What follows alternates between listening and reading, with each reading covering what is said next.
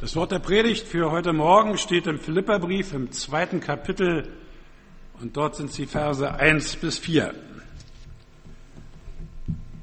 Helft und ermutigt ihr euch als Christen gegenseitig? Seid ihr zu liebevollem Trost bereit? Spürt man bei euch etwas von der Gemeinschaft, die der Heilige Geist schafft? Verbindet euch herzliche und mitfühlende Liebe?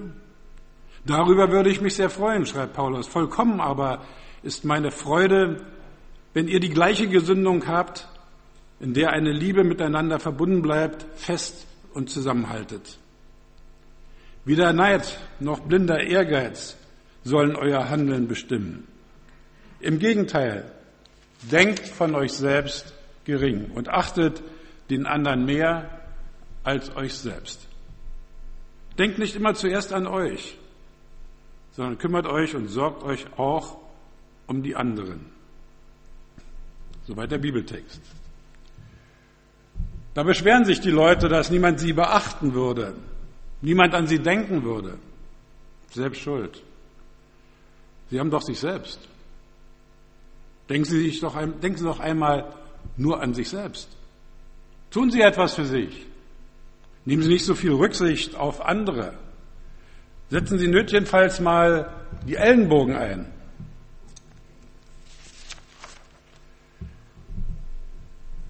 Sicher, dauerhaften Erfolg erzielt man auf Kosten anderer nicht. Zu viele Neider werden da erzeugt. Zu viele blaue Flecken bleiben bei den anderen zurück. Und irgendwann ziehen die anderen an ihnen vorbei. Wie passt in diese weit verbreitete Ellenbogenmentalität unserer Gesellschaft das ehrenamtliche Engagement zum Beispiel in der Gemeinde hinein? Mit viel Zeitaufwand und persönlichem Einsatz. Sind nicht sowohl das ehrenamtliche Engagement in allen Bereichen christlicher Nächstenliebe völlig out? Paulus hinterfragt uns heute. Helft und ermutigt ihr euch als Christen gegenseitig? Seid ihr zu liebevollem Trost bereit? Spürt man bei euch etwas von der Gemeinschaft, die der Heilige Geist schafft? Verbindet euch herzliche und mitfühlende Liebe? Nein, das ehrenamtliche Engagement und christliche Nächstenliebe sind nicht völlig out. Es gibt durchaus ein Erfolgsdenken, das nichts mit Egoismus zu tun hat. Dieses Denken bezieht andere Menschen in den eigenen Erfolg mit hinein. Wir haben diesen Gottesdienst gestaltet. Die einen haben die Lieder ausgewählt. Miriam und ihre Begleitung haben uns in den Liedern begleitet. Deinen Namen habe ich schon wieder vergessen. Aber und andere haben mitgesungen. So wird mein Erfolg auch zum Erfolg für den anderen. Egal, auf welchem Gebiet das ist. Und das Gleiche gilt auch im Bereich der christlichen Nächstenliebe. Wenn mir etwas gelingt, dann ist es auch mein persönlicher Erfolg. Dann hat Gott durch mich etwas bewirkt und das löst ein tolles Gefühl der Zufriedenheit aus. Auch Christen sind erfolgsorientiert. Die wollen das nur nicht immer wahrhaben. Da gibt es keinen Unterschied zwischen ihrem Engagement in der Nächstenliebe und den Bemühungen im Sport oder anderen Tätigkeitsfeldern. Wer wirklich erfolgreich sein will, der muss andere in seinen Erfolg mit einbeziehen. Nichts anderes bedeutet die Aufforderung Jesu, liebe deinen Nächsten wie dich selbst. Das steht im krassen Gegensatz zu den Lebenseinstellungen, jeder ist sich selbst der Nächste und diesem Nächsten muss man helfen. Die Denk- und Handlungsweise, andere Menschen zu fördern, um so ein Erfolgserlebnis zu erzielen, birgt auch eine gewisse Problematik in sich. Wie verhalten Sie sich, wenn Sie merken, jetzt ist eigentlich mal Pause angesagt? Können Sie Nein sagen? Oder sind Sie derart gepackt von einer Aufgabe, dass Sie völlig verausgaben? Oder können Sie das ganz hinter sich lassen und sagen, da bin ich eben egoistisch, lass mein Geschichtgefühl im Stich, alle können mich ganz herzlich recht herzlich von Weitem und von hinten sehen. Ich denke jetzt erstmal nur an mich. Endlich ist Zeit für mich, alles, wie es mir gefällt, ich umarme die ganze Welt. So hieß es in einem Lied der Gruppe Pur vor vielen Jahren. Nicht umsonst hat Jesus das Maß an Zuwendung für andere Menschen mit dem Aufwand für die eigene Person verbunden. Erfolgversprechen ist aber auf Dauer nur die Lebenseinstellung, welche die eigene Person ebenfalls beachtet. Und dazu gehört die große Kunst des Neinsagens. Wer sich keine Zeit für sich gönnt, verliert sich selbst aus den Augen und damit seine Gaben und Grenzen. Hilflose Helfer gibt es mehr, als man denkt. Sie haben nur die Defizite der anderen im Auge und verausgaben sich beim Helfen wollen und übersehen dabei, dass sie eigentlich selber Hilfe brauchen. Dieses Verlangen hat nichts mit Egoismus zu tun, sondern stellt eine notwendige Kraftquelle dar, die ich brauche, um wirkungsvoll andere Menschen fördern zu können. Für mich ist ein Gottesdienst, selbst wenn ich die Predigt halten muss oder ein Nachdenken aller Ruhe über ein Wort der Bibel, solch eine Kraftquelle. Dieses Nachdenken regt mich an, über meine Situation mit Gott zu reden. Das befreit mich von dem Zwang, ich bin für alles alleine verantwortlich. Das befreit mich für die Sicht, eventuell neue Methoden zu wählen, um zum Erfolg für mich und andere zu gelangen. Paulus schreibt, weder Neid noch blinder Ehrgeiz sollen euer Handeln bestimmen. Im Gegenteil, denkt von euch selbst gering und achtet den anderen mehr als euch selbst. Sind sie nicht reizend, diese offenen Zeitgenossen, die ehrlich jedem seine Meinung sagen, die völlig selbstlos angeblich Missstände aufspüren und anprangern? Dabei bemerken diese Personen gar nicht, dass sie in ihrem Verhalten völlig intolerant anderen gegenüber sich benehmen. Ihre persönliche Meinung ist das Maß aller Dinge. Ein unausstehlicher Mensch ist einer, der an seiner Meinung festhält obwohl wir ihn mit der unseren erleuchtet haben. Die Folge dieser Lebenseinstellung ist zunehmende Individualisierung unserer Gesellschaft. Ein gemeinsamer Nenner ist kaum noch zu finden, weil niemand sich mit meiner Meinung einverstanden erklärt. Die Auswirkungen dieser völlig selbstbezogenen Lebenseinstellung sind gravierend. Haben Sie Zeit für ein persönliches Gespräch mit Ihrem Partner auch die Ruheständler sind damit gemeint. Stehen Sie so unter dem Druck Ihrer Verpflichtungen, dass Ihnen dies nicht möglich ist? Den Druck, den die Verwandtschaft ausübt mit ihrer Erwartungshaltung an Besuchen, das Einhüten bei den Kindern, die Gemeinde, die ihre Präsenz erwartet. Man könnte über Menschen, die sich in einem solchen Stress begeben, lachen. Doch das wäre dumm. Dumm deshalb, weil ganz selbstverständlich vorausgesetzt wird, dass Sie, armer Terminsklave, erstens selber schuld an Ihrer unmöglichen Lebensstil sind und zweitens, dass Sie das, die Sache radikal ändern könnten, wenn Sie nur den Willen dazu hätten. Aber wer will schon seine Kinder enttäuschen? Die Nachbarn, die immer die Blumen während des Urlaubs, der Urlaubszeit gegossen haben, sitzen lassen. Sicher gibt es Süchtige, für die der über das volle Terminkalender das mangelnde Selbstwertgefühl ersetzen muss. Aber wer im Berufsleben steht, erlebt, wie auf der einen Seite Stellen gestrichen werden und gleichzeitig sie weit über das Normale hinaus gefordert werden, ohne dass sie diese hohe Belastung jemals sich gewünscht haben. Wir alle zahlen den hohen Tribut an unsere hochentwickelte Zivilisation. Sie verlangt nicht nur in wissenschaftlichen, technischen Berufen einen Spezialisten sondern selbst im traditionellen Handwerk. Selbst da wird von jedem Einzelnen immer mehr gefordert. Wer sich diesen Anforderungen dank seiner Ausbildung und Begabung stellen kann, muss noch lange kein Workaholic sein. Jeder auf seine Weise versucht, das Beste zu geben. Er will es zu etwas bringen. Der Arbeitsplatz muss gesichert werden. Da ist Einsatz auch über das Normale hinaus gefragt. Schließlich will man seiner Familie und natürlich auch sich selbst einen gewissen Lebensstandard ermöglichen.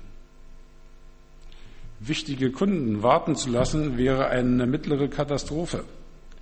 Wie schnell sind ein paar Jahre Arbeit an der eigenen Karriere in den Sand gesetzt, wenn man nicht ununterbrochen das Signal aussendet, mit der Firma und sonst niemanden bin ich verheiratet. Wer zulässt oder versucht, dass ein wichtiger Stammkunde zur Konkurrenz wechselt, zeigt einfach nicht die geforderte eifersüchtige Liebe für seinen Betrieb. Schnell gerät man in eine Falle. Er ist der Überzeugung, dass man sich um den Partner, den man aus Liebe geheiratet hat, keine Sorgen mehr zu machen braucht. Er ist ja da, steht einem und ist auch ohne sein Bemühen immer noch freundlich. Anders ist das mit der Frau Firma, die man heiraten und lieben musste. Obwohl sie einen mit der Volksversprechung völlig umgarnt hat, muss man ständig damit rechnen, dass sie einen verstößt. An ihrer Gunst ist einem deshalb alles gelegen. Die Falle schnappt in dem Moment zu, wenn Sie nicht mehr merken, auf welches Spiel Sie sich eingelassen haben. Das heißt, wenn Sie nun Ihrerseits beginnen, Ihr Herz an diese Pseudofrau, Firma, Kinder, Verwandtschaft zu hängen, viele Ruheständler beklagen sich, dass der Ehepartner mehr Zeit für die anderen hat als für den eigenen Partner. Meistens steht am Beginn dieser fatalen Verwirrung der Satz, mit dem sich schon viele Zeitgenossen getröstet haben. Man kann eben nicht alles haben. Entweder beruflichen Erfolg oder eine heile Beziehung daheim. Oder man definiert seinen Eifer als missionarischen Einsatz.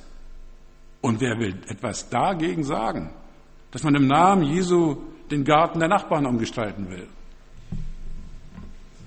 Dieser Gegensatz ist künstlich, bequem und abgrundtief falsch. Er zeigt nur, dass derjenige, der mit seiner, seiner häuslichen Misere, nee, dass damit sein, dass nur derjenige, der damit seine häusliche Misere zu erklären versucht, nie einverstanden hat, was in diesem, nicht verstanden hat, was in diesem Leben wirklich Erfolg bedeutet. Paulus schreibt, weder Neid noch blinder Ehrgeiz sollen euer Handeln bestimmen. Im Gegenteil, denkt von euch selbst gering und achtet den anderen mehr als euch selbst. Haben Sie das auch gleich eingesehen, wenn Ihnen Ihr Chef, Ihr Vermieter, den Schwiegereltern oder welchen einflussreichen Persönlichkeiten auch immer Sie, auch immer Ihnen nahegelegt hat?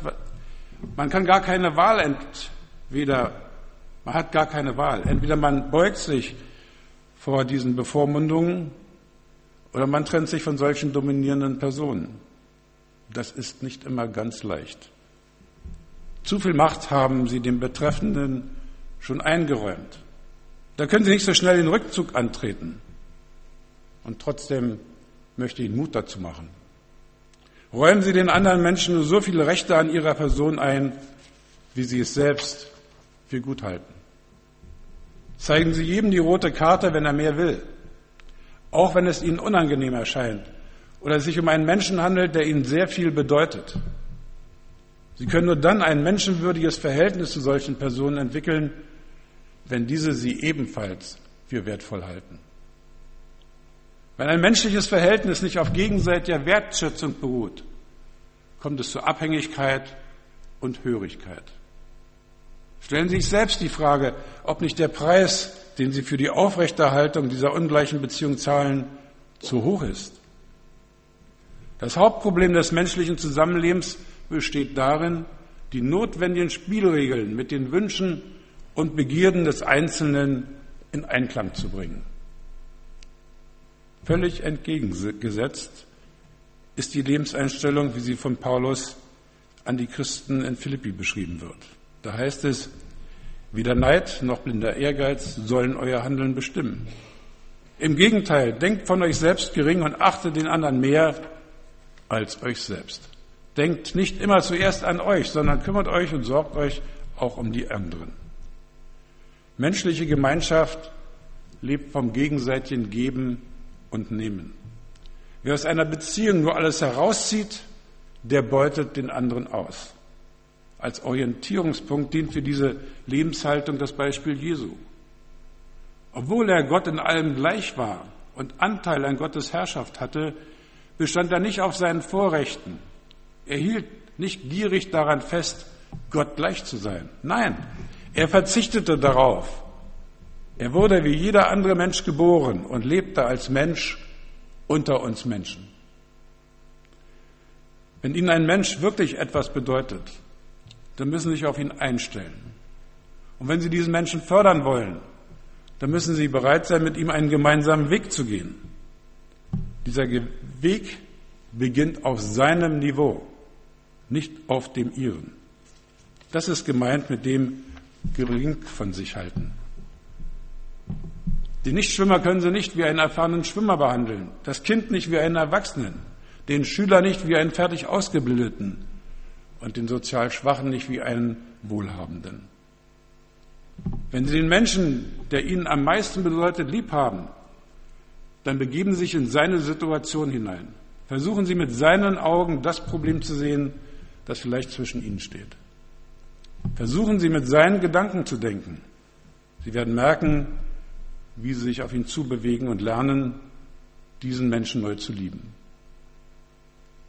Jesus Christus ist genau diesen Weg gegangen. Weil Sie ihm als Mensch so enorm wichtig sind, verzichtete er auf das Niveau als Gott und begab sich auf die Stufe von uns vergänglichen Menschen. Er lebte ein Leben, wie es niemand von uns führen muss. Aber er wollte auch dem einfachsten und bedeutungslosesten Menschen auf seiner Ebene begegnen. So ist Gott. So ist seine Liebe zu Ihnen und mir. Hätte Jesus nur an sich gedacht, uns gäbe es längst nicht mehr. Wir hätten uns mit unseren egoistischen Denken längst ausgerottet. Versuche dieser Art hat es allein im vergangenen Jahrhundert genug gegeben. Gott will, dass Sie und andere Menschen zusammenleben, als Mann und Frau, als Eltern und Kinder, als Verwandte, als Nachbarn, als Freunde, als Volk mit anderen Völkern. Dazu hat er uns eine andere Denkweise gebracht. Dieses neue Denken beinhaltet drei Blickrichtungen, die unser Menschsein sichern kann. Du sollst Gott über alle Dinge lieben und deinen Nächsten wie dich selbst. Amen.